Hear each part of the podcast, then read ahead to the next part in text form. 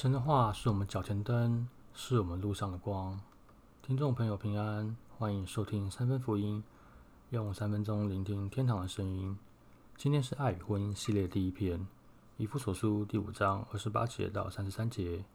同样，做丈夫的也要爱妻子，如同爱自己的身体。爱妻子就是爱自己。没有人会厌恶自己的身体，人总是珍惜保养身体，正如基督对待教会一样。因为我们是他的肢体，因此人要离开父母，与妻子结合，二人成为一体。这是一个极大的奥秘。然而，我是指着基督和教会的关系说的。总之，你们做丈夫的都要爱妻子，如同爱自己；做妻子的也要敬重丈夫。以弗所书是使徒保罗写给以弗所教会的书信。这段是在描写天国的奥秘，也就是在伊甸园。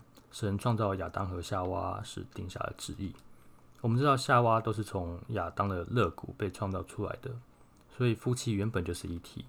男人要保护妻子，如同保护自己的身体一样。保罗这个人的个性是热情如火，他原本的工作就是迫害基督徒，可是他非常非常爱神。他认为真正的造物主不会像耶稣那样谦卑，跟当时一些社会中比较低层的人生活在一起。可是，当保罗被提到天堂，他亲自经历了神的同在，也见识到天国奥秘，他就认识神三位一体的奇妙关系，还有神对世人无与伦比的爱。所以，保罗就彻底转换立场，他成了写新约圣经最多书卷的作者。像那首非常有名的《爱的真谛》，就是保罗写的。神亲自成为凡人，为了他所深爱的世人，死在十字架上。洗净了世人的罪，让人有机会进入至圣所与神同在。所以丈夫也要这样爱妻子，必要的时候要为妻子舍去自己的性命。这个就是天国的奥秘，不求一处的爱。